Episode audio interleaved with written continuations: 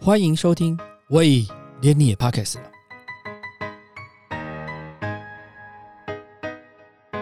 大家好，我是威廉，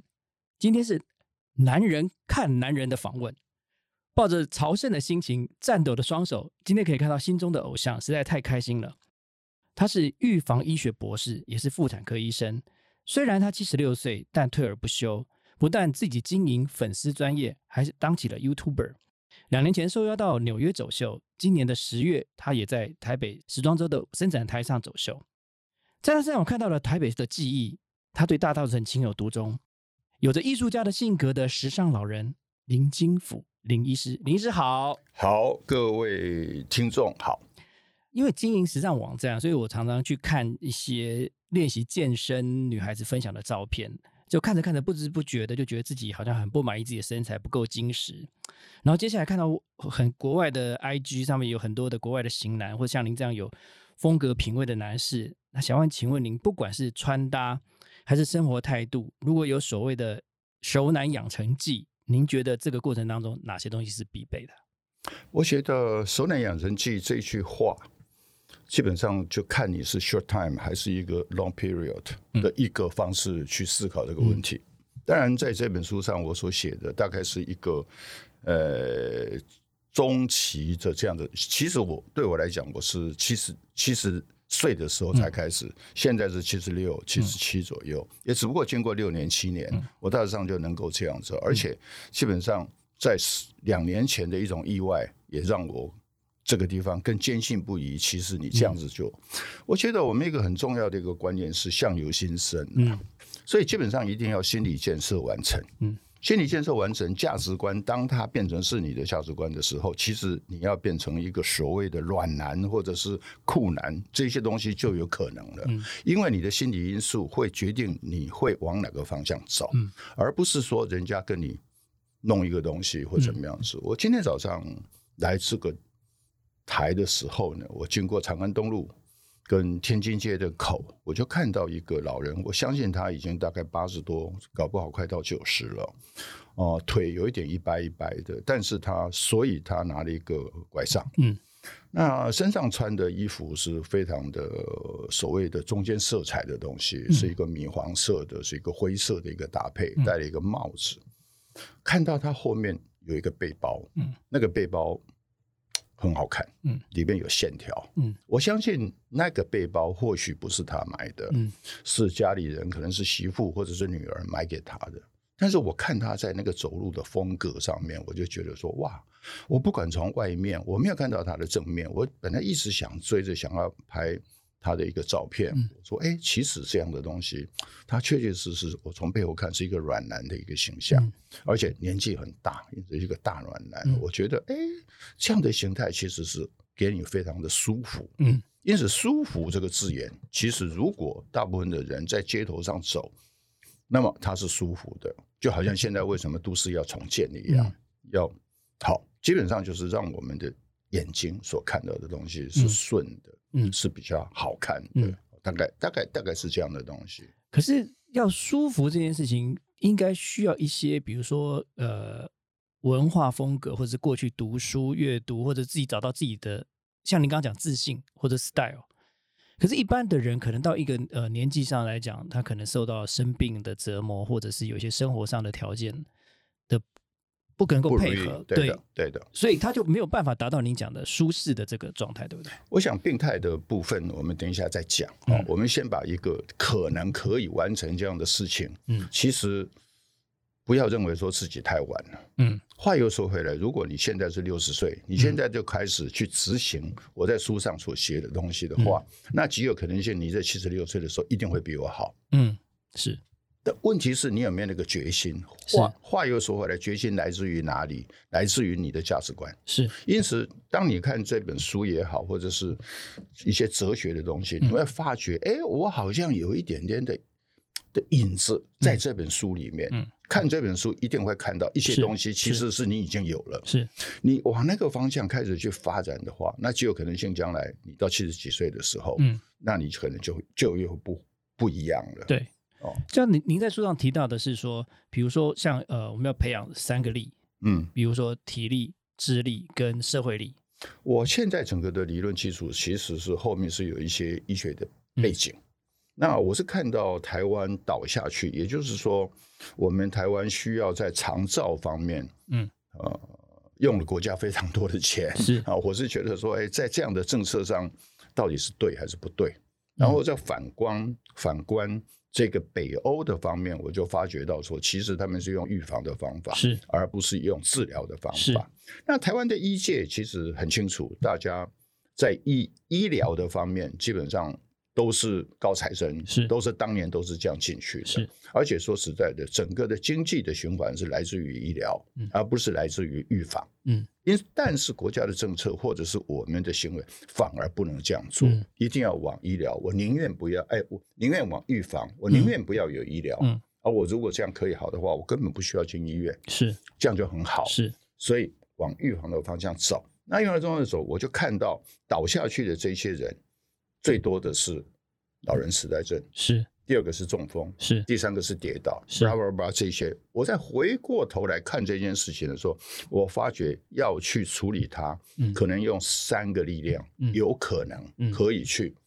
哦，那当这个当然在我的书上里面有很多的数据啊、哦，来来证明这件事是情。那第一个我所提出来的就是社会力，是那就是人跟人之间的接触，人跟人的连接是好了，包括跟夫人的连接、嗯跟先生的连接，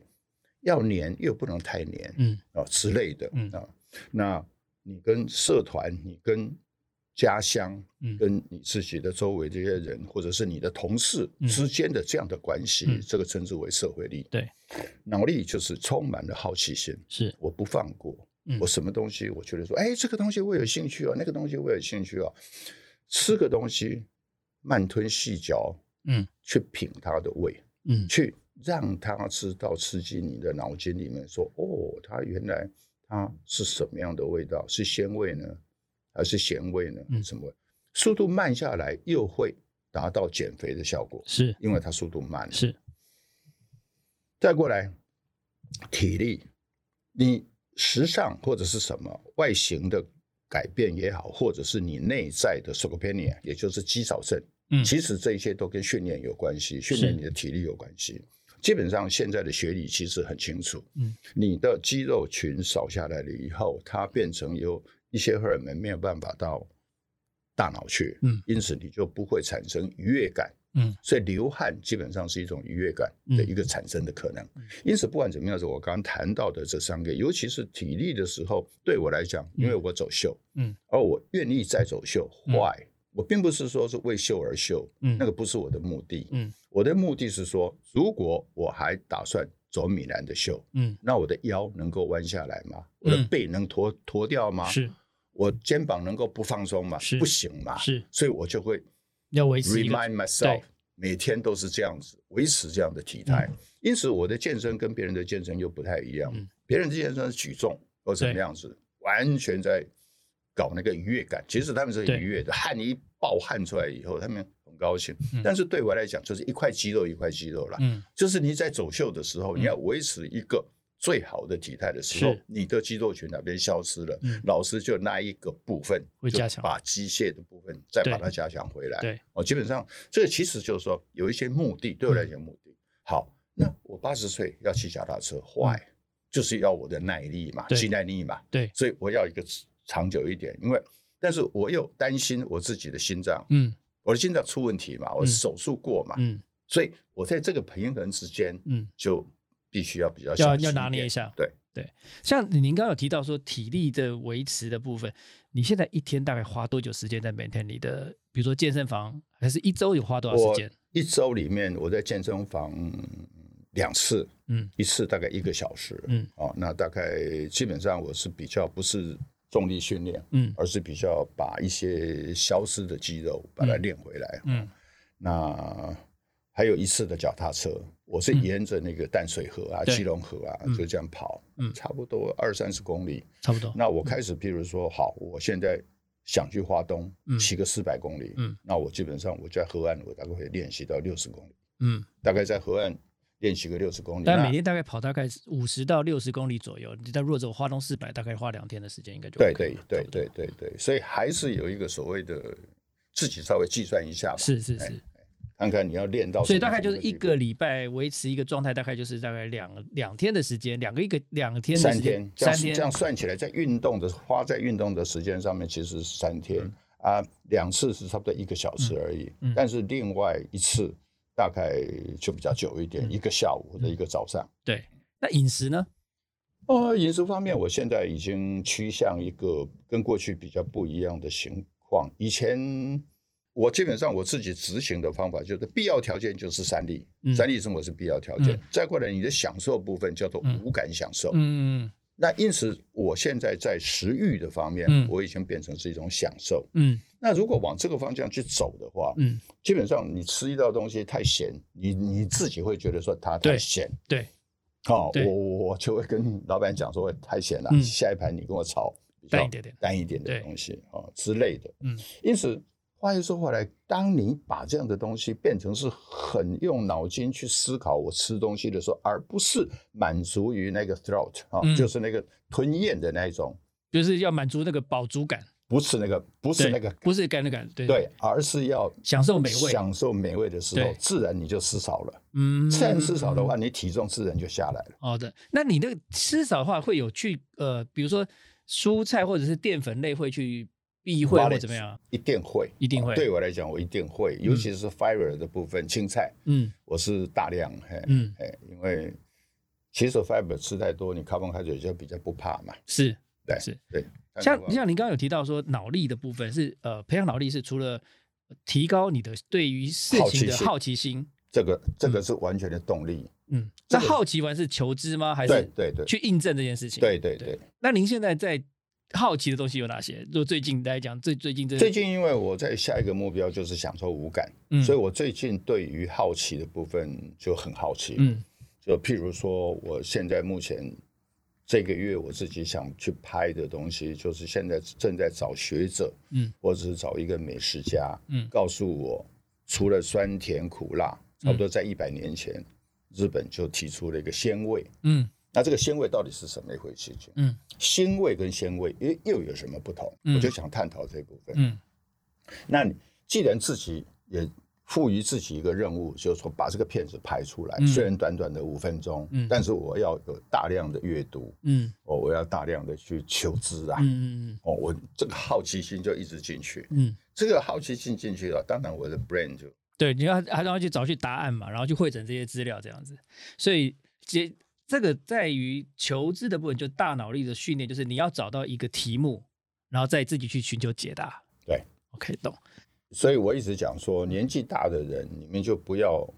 忘记，或者是说你们不要就是说啊，我的不抖啦，我电脑我不要用，嗯，因为其实我们碰到周边的一些长辈，常常就是碰到手机啦、iPad 啦，他就会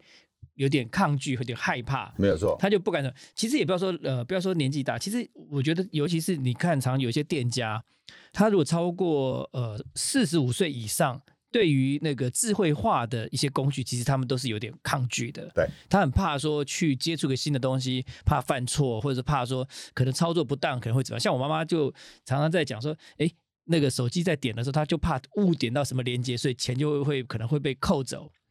对他就会这样担心，所以他就就会不变碰得了，对他就会就会去避他，就不点他，或者是有一些自己看到可能会有些手机被锁住，会有一些自己的解释，嗯因为可能对东西不了解。那后来大家就要跟他讲说，哦，这可能不会怎么样，因为你也没给卡号或什么的。嗯，我的对同学，我我现在正在正在在整合我的同学会。嗯那因此话又说回来，我的台北医学大学的同学会基本上年龄都跟我一样嘛。嗯那这样的同学会里面，其实我的年纪里面完全没有碰过电脑，嗯所以我记得我当初呃毕业以后，我开始在使用电脑的时候，我开始在造册或者什么的时候，哦、我的秘书告诉我嗯说，我就派我的秘书到医生的这个同学嗯的家里去，他告诉我，哎、他们都不会用电脑，对，这个是我的时代。嗯但是我今天再回来看我的同学会的时候，我嗯们是用 Line 嗯，在做组织了，嗯这一次也用 Line 对做一个同学的通讯录。是，那今天发生的事情就是说，在日本的一个呃比较乡下开业的医生，嗯基本上在大学里面的教授或者怎么样子，大概没有问题，嗯因为他有助理，对所以助理也会教他，对所以这个基本上没有问题。但是如果它是独立在开业的，嗯其实它电脑会有问题。嗯哼哼，台湾还好，因为台湾因为健保，所以你嗯不得不使用电脑。是所以台湾我这种年纪的话，还是会电脑。是但是因此，也就是说，你职业上或者怎么样，你碰不到的时候，其实它就少了一个学习的。嗯那我们现在目前这个同学会就开始渐渐的，今天早上给我的问题就是说，哎、那我怎么邀请他进来这个群组？对，因为他可能也没智慧手机，或者是说他没办法哎、没有不知赖，道，不知道。，对，所以我就说好啦，我我跟你先通个你跟我之间的 line，嗯连不进去，嗯直到刚刚进来的时候，我就下了一个一个 message 给他，嗯我说我现在要进节目了，嗯对不起，嗯，两点以后再来聊我们再来聊。他说好， OK 不，这个是在群组里面的、是是，所以群组我们已经通了，嗯但是个人还个人还没通还没通。嗯，所以他可能还还没有加入那个，哎对 对呃对对对对之类的，所以其实我觉得这个是其实蛮有意思，就是说大概这三年下来，其实我发现说，呃，像您这个年纪的长辈们开始就开始会慢慢的会用手机，对，像像我妈妈以前也不太用这种手机，那到现在为止，她还不是用拍照的功能。比如说有时候跟孙子在一起或怎么样的话，她其实她自己就不是会拍照，但是现在传赖给她的照片她会读，嗯，但是自己不会主动的去拍。 我我在上个节目我有谈到一些事情，就是说我们现在目前在群组，因为我有很多的老人群组，嗯因为我在实验嘛，嗯在实验这个群嘛，嗯所以我有很多的群组，嗯早安早安早安早安，嗯大概都是 copy copy 是 copy 早安早安。我最近在鼓励他们，我说早安的下面可不可以写一个问问候候的语话，，对，或或者是你今天的心境，嗯或者是你想要挑战什么？对哎，我今天要挑战阳明山哦，是嗯哎或者是哪里哪个地点，竹子湖。就比较不像罐头的那个。哎哎，对你不对要那么罐头，人家也会看到你的生活心态，是或者是看到你的想要往前的这个动力。嗯你的前进的动力，其实会带给你的群组的动力。是，哦，所以这种东西你不要早或晚者是甚至可以找大家一起，或者有个呃有两三个好友，可能就一起可以相约的，可能去爬山啊，或去哪里对走这样子。对，或者是说你今天的早安，早安还是早安，嗯但是里面那个下面变你了。嗯哦，，我我说这个都是创意，嗯这个都是你自己可以去。对，好，那你没就错不，要，你就去问嘛。嗯，不要转贴了，哎，你问你的孩子，哎，我这个东西我要写早安，在我的相片上面，我到底怎么怎么写去？做这件事情？对，孩子不理你，你就问孙子吧。，对，是，就是总是会找到答案的嘛。 OK OK。对，理解。您刚刚有提到预防医学哈，那以您的观点来看，因为您是一个很专业的医师，所以预防医学到底涵盖项目是什么？是健检还是有什么东西可以更做到更多的？ OK，健检其实也是一种预防医学，嗯没有错。但是健检基本上是后来的发展，是从医疗的面向嗯找出来的。嗯这个东西会变成在台湾变成是一个显学，嗯那这当然就是一个跟经济或者是一个嗯大公司里面给员工的福利，对或者是什么，大概是来自于这。对。那在预防医学里面，当然我们谈的就是更前端的问题，就是说，譬如说是环境的问题，所以嗯像为什么要处理污染的问题？是譬如说，台中的地下为什么涨不起来？是哦，就是因为空污嘛。是台北干净，是台北还算干净。是那我们就很清楚啊，你在预防医学的时候，你去调查，譬如说空污来讲的话，你就去调查台北的鸟类。嗯你现在有没有发觉台北的鸟类越来越多？是那个鸟类的种类多多出来，就是代表这个空气环境是好的。是以前一个富尾蓝蓝蓝尾鹰那个大的那种嗯对东西，以前是在阳明书院才看是得到，是后来在台湾神学院看得到，嗯现在根本在仁爱路就看得到了是。所以这个东西就代表说，那个空气品质其实是它是改下善来了，嗯大大的改改善。那这个当然是所谓的环境的，嗯那这个环境要给的是什么？就是人类的健康。是这这种范畴是一种很前端的，是这一个所谓的预防医学的嗯前端。嗯再过来，就是因为我们的习惯、我们的习性，嗯在我们这一个的，譬如说，我的论文嗯就是写，当你在长期使用电脑的时候，嗯那么你的腰部弯下去，是你可能到达几岁的时候，你可能会犯了你的腰椎的问题。嗯哦，这个也是预防。嗯因此话又说回来，知识正确与否嗯就是一个预防了。嗯嗯嗯 OK，这个是所谓的好一个疾病的来临，嗯，这个就比较偏向于医疗哦。比对如说 COVID-19，对现在目前要打预防针，要对打什么？对预防医学， ，OK，这个这个范畴通通是叫做预防医学。比较后端的嗯大概就是渐渐的嗯，哦，啊，渐渐里面可这以，也是发现问题了，哎，是发现问题，对其实是发但现是他没有办法，他也没办法达到预防的效果。是吧啊。照您的意思是这样子吧？照我的意思应该是这样，但是里面又会发现有一些东西在医疗的数据上面是有利的，譬如说你进去大厂里面，你的职场里面看到 polyp，嗯嗯看到息肉。嗯那我们明明知道，在医学理论里面，我们很清楚这个息肉将来会变成是癌的可能性很高。嗯，那这样的时候就先先把它处理掉处理掉对，啊，所以这个东西也预防了、哦，是也预防它变成癌症的机会。是，所以健检是有效的。嗯，但是因为健检而出问题的也有，有对，很啊，多是所这以样，所以这种东西，或者是说这个嗯本来就不太需要去 care 它，嗯譬如说 prostate cancer 嗯，前列腺，对，其实你不管它几十年也不会怎么样，嗯，但是这是不是绝对每一个人都这样？也不一定不一定。对，不一定， OK，但是你运气好，你乐观，嗯你根本不去理它，嗯搞不好你有一天过去了，嗯，都还不晓得里面有东西。是，我的丈人就是这个问题，嗯他过去了，嗯他是因为心心肺衰竭过去，嗯但是心肺衰竭已经过去以后，嗯在检查 body 的时候才发现，哎、根本一个 tumor，嗯嗯嗯嗯他是一个太极拳的高手，嗯每天在那边打，嗯所以他享受他的生活嗯，就够了，是所以这东西很难讲，是，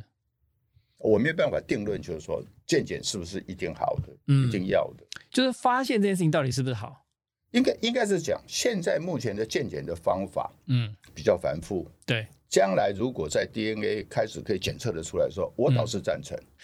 可是 DNA 这个问题，我是有嗯一它的个方向性会出来。但是有个疑虑，比如说我们以前有听过一些 DNA 检测，他说哦，可能你有癌性呃致癌的基因，因就是你可能有致癌的基因会怎么样？可是，可是确切你会发生哪里有癌症，会知道吗？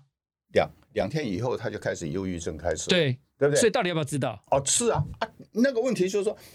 那个阶段能不能做的问题，嗯，它能不能处理你后面的那个问题？，对对你光知道有什么用？对如果他很清楚的告诉我说，你你会发生在哪里有这个可能性，对，所以你就必须怎么做？嗯你的生活必须改变什么？你现在马上要退休，嗯你现在马上要在山上住，你难道哎，至少要有方法出来啊？是是是我才能够晓得我后面怎但么做。是另外一个层面讲说，如果你发现说，比如说你的肾脏有可能会长这个东西，所以你也不可能在还没长之前就把肾给处理掉嘛。不可能，对，所以它还是会有一个，就是有一个拿捏的问题，对不对但？但是也有可能啊。你知道说你的肾是比一般人可能会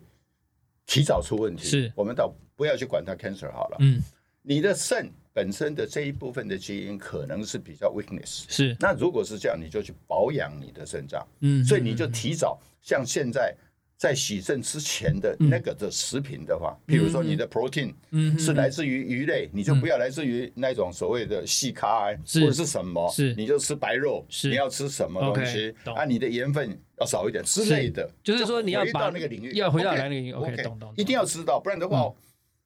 没有没理有解没有意义的。嗯，像像现在很多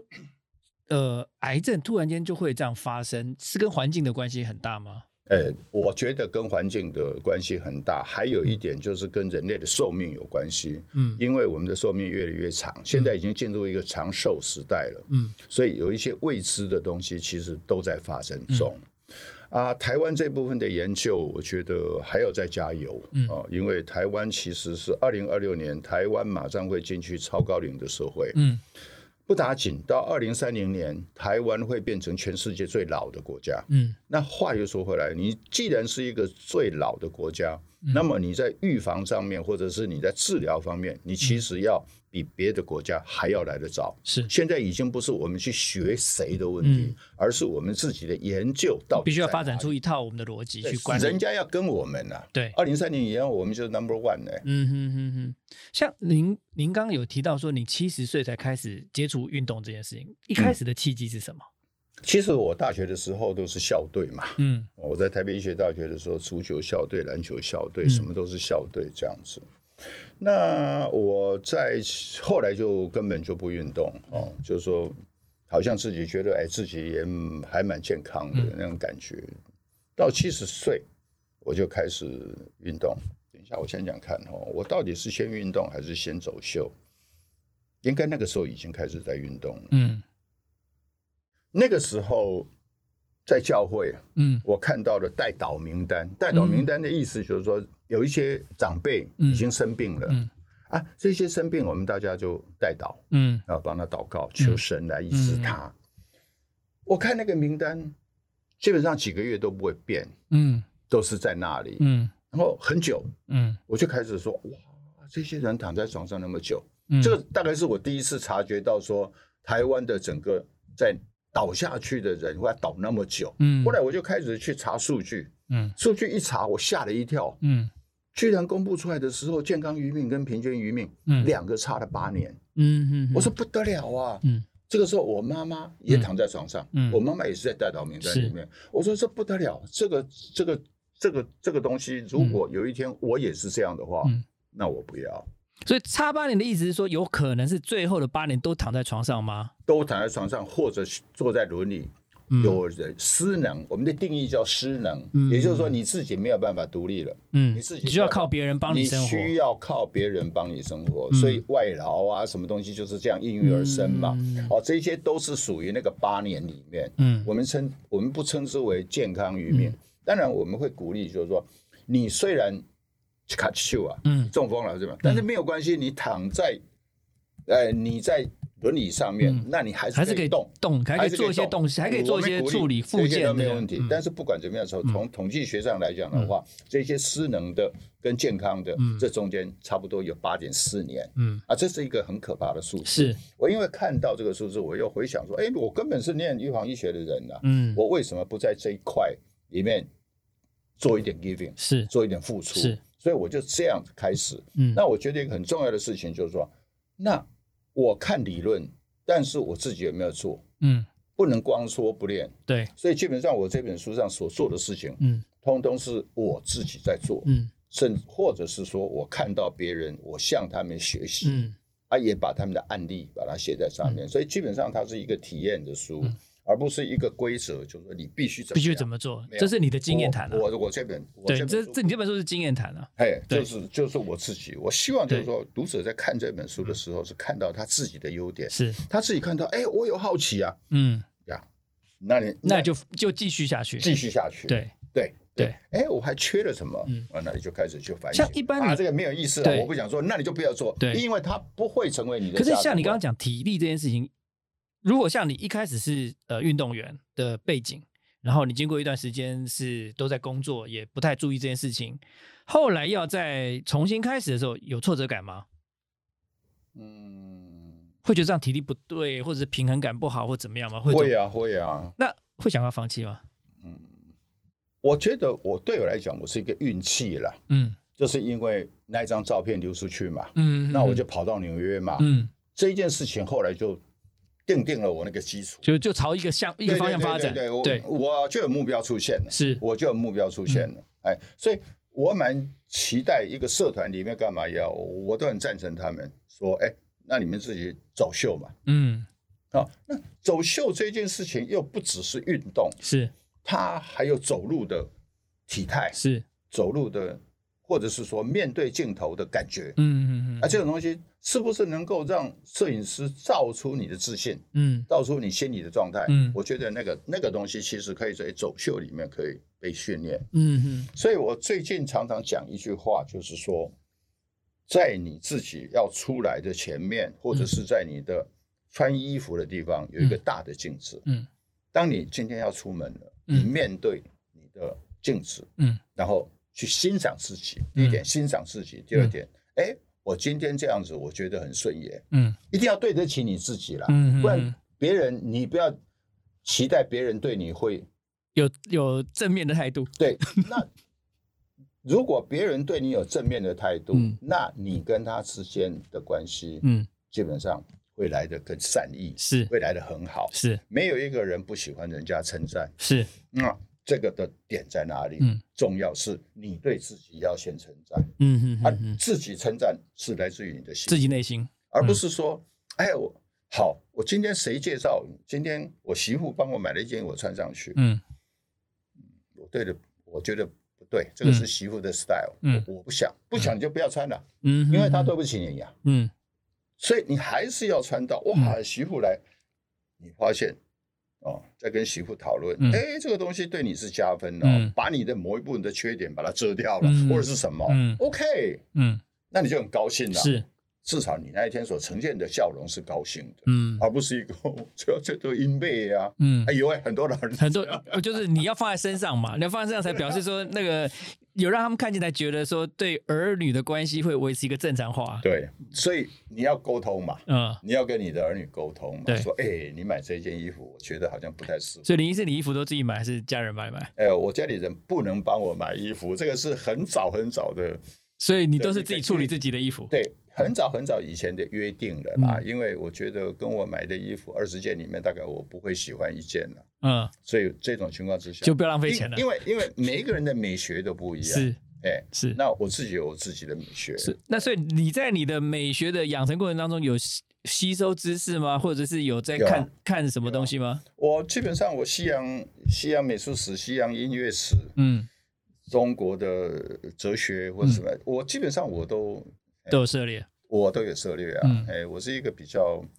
虽然是念医学院，但是经常会到别的 科、科系去上课那那样的人啊而。且嗯还有一些，还有浪漫的情怀，在对啊看关心这整个周边的对文化这些东对西。因为我的对时代就是存在主义的时代嘛，是哎，所以那个时候就是你自己的处境或者是你的债这个东西其实是为主的，嗯，一种想法。对您刚刚提到纽约走秀之后，后来陆陆续续也在台北走了几次吧？哈，对。那在这几次的过程当中，你看到了什么样的自己？那在书里面，我看到你有提到那个 Story World，、啊、s o r r y well，对，哎，因他为了他了不起，啊我我包包就是他的。啊， 这个包包他来我的，看一下，宝宝。这个啊 OK，OK，、那 Storywell 的概念，我觉得第一点，嗯它所用的材料来自于人家不要的，对，或者是回收的，对，或者是这个厂房里面剩余的是是，布。那这个是第一点，是食材。嗯第二点，他把这一个就业妇女嗯，往这一个没有在线失上业的，对或者是说他基本上就是说以现在这样的经济的，对他把那些找回来了，把那一些，但是他们的记忆又有是那一些女红就是对了是是是是是，哦，我们过去的那个那一些是女红，他就把那它裁找缝回师来，，对所以基本上他的每一件事情其实是完全是不独是一机器对的，都是是独独一一的无二对对对哦对对所以所以他在他的包包会怎么样，我不晓得。我是他的衣服的话，嗯上面并不是写 designer 的名称，，对，他是写那个缝制啊女者，红的那对对，个对缝制对者的缝制名字，衣服对对的对对，所以这个东西给我很很大的 shock。嗯我说，哎，冠白居然想到这样的是事情。是后来我就跟冠白很好，是，我就冠白很好，他其实在我隔壁的，嗯我就跟他很好。我说，哎，你这东西发展下去，啊，果然嗯，我是觉得还蛮受重视，是啊是啊是啊。所以真的是一个台湾之光了。是哎我他，觉得他其实他的东西，因为我我访问他几次，我跟他接触几次，然后上次他就送我一个包包跟一个围巾。我觉得其实，我觉得因为他的概念有一个蛮特别的地方是，我们都会希望我们的生意越做越大，嗯，可是以他的概念来讲，他不希望他生意越做越大，因为如果越做越大，表示他的这个我们回收的这些东西越来越多，对环境的造成影响就越来越大。他的他的他有一个这样的想法在，我就觉得这想法是蛮伟大的，因为这个一般的人都会想说啊，我越多资资资材来，就做越多东西，卖越多钱，那越棒的。可是他觉得，因为如果我的上面的这一手东西越少，表示这个环境的维护跟大家爱物的爱物的习惯越来越好，所以表示说这个东西是会变成另外一个状态这样子。所以我觉得他其实他在这个想法是蛮蛮厉害的，蛮蛮值得蛮蛮值得钦佩的。您您的书上最后有提到说，您在最后的这一段人生的旅程当中，你是希望针对台湾的一些文化，比如说像大稻城，嗯，你想要投入你的心力，你就对大稻城有很深刻的描述。你可以跟我们谈一下你心中的大稻城吗？呃，我心中大道城其实是差不多，它每一段不一样啊。哈嗯，最北段其实是最古老的时候，是就是清朝时候，嗯，基本上，北段是从那个盐呃民权开始算北段吗？对，对对对对，一直从民权一直嗯民权就到台北大桥在后对面台那北大个，嗯学一直到凉州街这一段可以说是最古老，现在还保有最古老的建筑，是其实是在那里。是那当然，它就是清朝时代，嗯名字我现在讲不出来，它其实不叫迪化街北段，它其实是还有两条街名，永乐町吗？还是什么？是不是，那个是日本日本时代的那名个字是日本时代的，这个是刘铭传，嗯，那个更更更早以前了是哦，那当然，就我们在迪化街整个分哈、其实整个叫大道城，嗯，里面的商店街就是迪化街。对，那我们就在讨论这个东西，就是说什么叫做大道城文化。嗯一开始我也是认为说，哦，蒋渭水、台湾文化协会嗯这些是大道城的一个很重要的文化。我认为它是一个重要文化，嗯但是它绝对不是全体的大道城文化。嗯其实大道城的文化是以迪化街为中心所经商出来、所散发出去的东西对，所以大道城文化其实是商业文化。是这个是后来我渐渐嗯了解，嗯整个的东西。嗯好，那因此这一个商业的文化里面做大了，它就出去了。嗯这里面有太多的案例，对譬如说是星光、啊，星，光嗯譬如说是这个这个参呃那个那个联华那啊个联联华，联华通通通是对反正台甚至台南纺织对都是对啊，基本上就是说它其实全部是在这里，嗯因此这个产业别里面，嗯，那现在目前这个东西现在已经变成不是比较往大的方向去走，嗯而是变成是一个能够进来观光，嗯或者是来自于什么？对我来讲，我是 question，嗯，因为我觉得现你在你 question 的问题是什么 question 的问题就是说，我不希望大道城这个整个的，尤其是呃迪化街，嗯它绝对不要变成是一个 weekend only 嗯的一个 business 嗯 street，、而是一个每每天会七生活的地方都可以生活，都可以有产品嗯对能够卖出去的地方。，对因此话又说回来，它绝对不是观光 only。嗯现在目前在推的比较是往观光走。是这并不是我我想要的，嗯所以我现在正在去探讨，嗯就是说这一些产业现在目前在上面的商业的行为嗯有没有可能性国际化，嗯甚至于这个东西是可以用网络行销。嗯因此话又说回来，将来人家过去银行的目的是什么？嗯是让这一些 OK，刚刚谈到你的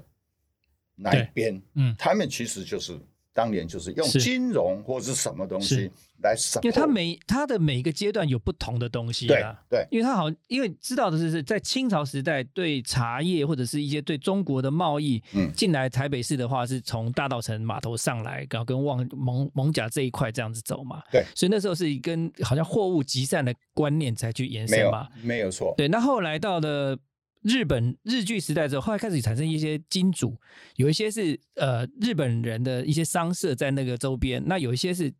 一些所谓的地下的金融啊，对就是钱的借贷啦、放款啦那些东西是在大稻城周边然后扩散开了嘛，所以对有很多家族其实金主的家族其实好像是从那边开对始对嘛，对不对，所以其实大稻城的历史，大家有时候会解释只有一段，对，其实不是，它其实是一直在变化的，而且每一次都不一样。对，因此，我们现在要看见，就是说，好，大稻城的未来嗯，到底它这个商业文化，基本上脱离不了商业文化。，对，好，这个商业文化将来往哪里去？嗯嗯我自己的看见是国际化跟品牌化，嗯会或者是反过来，应该是先品牌化以后的国际化，嗯，这个东西才是未来整个的重点。就类话似又当时的茶叶或者是什么，但对它是有一些从那边开始走出去的对东西，这样子，所以你整个的茶叶，以茶叶来讲的嗯话，当然陶德、李春生、他们这些把茶叶从安溪带过来，是跑到这一个呃平林是啊、或者是木栅是，这一部分，木栅后来就铁观音嘛，对，在平林就是文庄包包嗯包总长，包种茶嘛，这样的东西它做完了以后，它其实整个的 business center 还是在大稻城，嗯是所以那个时候，我现在 locate 的纳豆剧场以前就是周进春茶行，嗯那也是根本就是在泰国可以说是一霸嘛，是泰国市场曼谷根本就是是都是他的，是太大太大是了。那李春生纽约哦，那不得了。是哦，那这些事情我们就会看到，就是说一个产业把它发挥到极致，或者把它发扬这种，它变成是一个国际化。嗯我觉得大道城有这样的条件，嗯但是那个条件还需要人对，啊，这些人里面有很多又是老前辈，嗯有的人他有那个心，但是他没有那个资本，嗯也没有那一个的传承，嗯那这样的情况下，清创也不是清创，就是这个这个，呃，轻盈共创，是就又便是是一个主题。嗯那因为我过去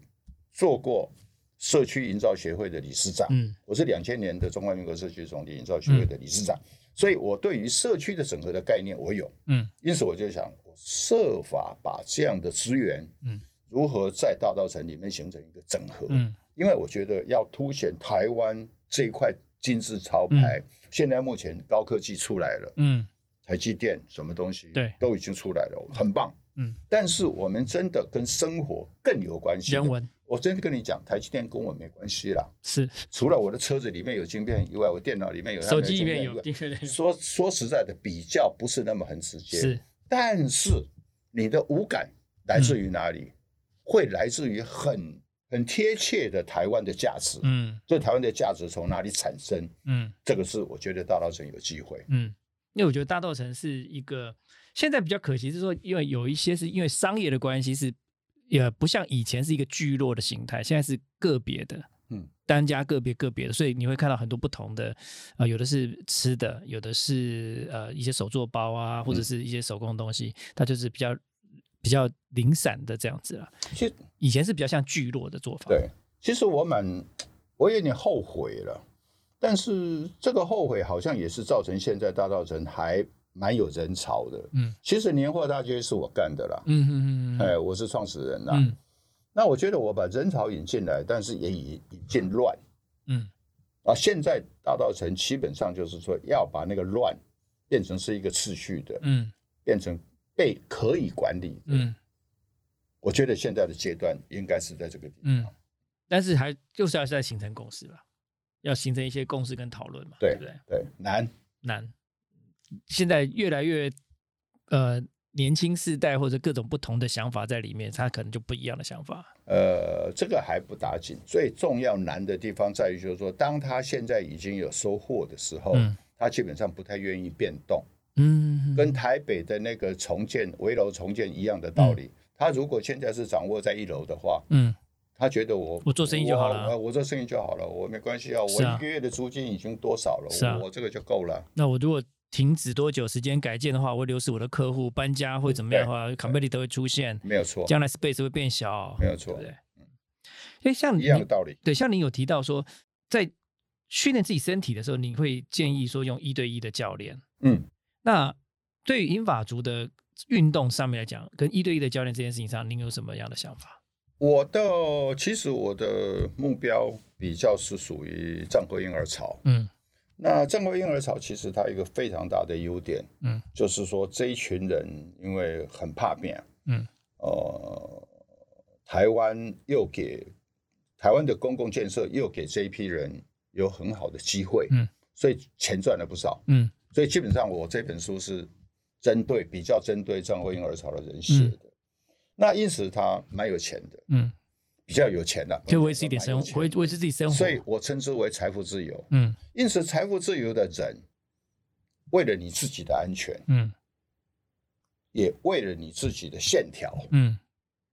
而不光只是那个活动，嗯去你的心脏不要停下来、嗯那样的 active，、嗯而是变成说，哎，我这个东西，我可能可以把我的腰部修下来，嗯，我可以把我的胸膛增厚，嗯我把它屁股的肌肉不要在三问暖的时候看到看镜见子，塌塌觉的， 得哎呦，我好难看、哦，不要这样。嗯那那你就去，那这个就可能不是一个团体班能够。嗯，我一开始是推广团体班，嗯刚刚在谈到回过头前面对，那个看到那个带导名单以后，我就去日本，嗯就是看到了一个名词叫做老人症候群，嗯我就从那边开始一直研究下来嘛。嗯那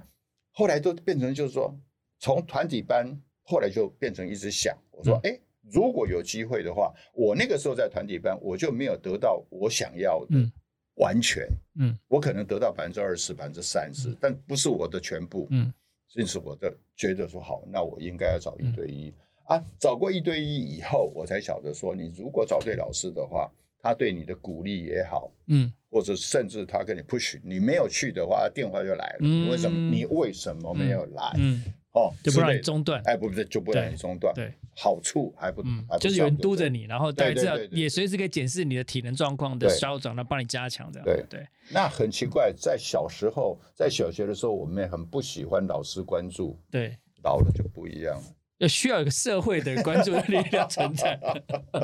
哎，像您提到断舍离的部分哈，您的断舍离哲学是什么？断舍离其实才，我觉得对我来讲，我实验的过程，嗯，我觉得它给我变成一个空间非常的大。嗯话又说回来，如果我没有把这些东西断舍离掉的话，嗯我基本上我后面我到底想要为所欲为什么东西，基本上是不可能。嗯，就，好像你的企业一样，嗯你要退休，嗯但是你真的退休了吗？嗯一样的道理。嗯我们从这个角度去想，大概就会知道，如果我虽然是退休，我虽然是，但是我还是名誉董事长，嗯我的资深董事长之类的，我还是有点责任感，责任感以外，我还得去指挥嗯啊。责任感还好啦，嗯那但是你有时候还看不惯看不惯，哎，对对对对，哎，就把 CEO 找过来，我这个东西就没有放下，嗯所以断舍离重要的是放下。嗯那因此对我来讲，我就是说，好吧，这这样的心系在我身上的东西，譬如说是我的偶戏嗯，既然我的偶戏是全世界 number one，嗯中国美术学院、北京美术学院或者是哪里，不管 Istanbul，不管哪里，都需要到我那里来做研究。嗯瓦西达达嘎狗嗯，跟我也我也送嗯偶到到那边去。嗯那这种情况之下，变成是一个，我自认呐、嗯它应该是全世界 number one 嗯的、因为它里面中间里面的印尼的皮影啊，中国的皮影啊，嗯台湾的江家走的东西啊，嗯或者是泰国的什么东西，这些种种 brown brown 下来，其实是非常有价值嗯对的。所以在这种情况之下，如果它在我的手上，嗯第一点，我要花多少的人力，对我我的关心，我要养多少的员工，嗯我要用多少的地方 space 嗯，跟冷气保护他们，保护他们。嗯，它是一个财富啊。嗯因此话又说回来，就是说好，这个东西放在哪里是最好的地方，我就开嗯始去想这个东西嘛。当然放在文化部会放在我那里好嘛，嗯所以我当然去找部长啊。嗯我说部长，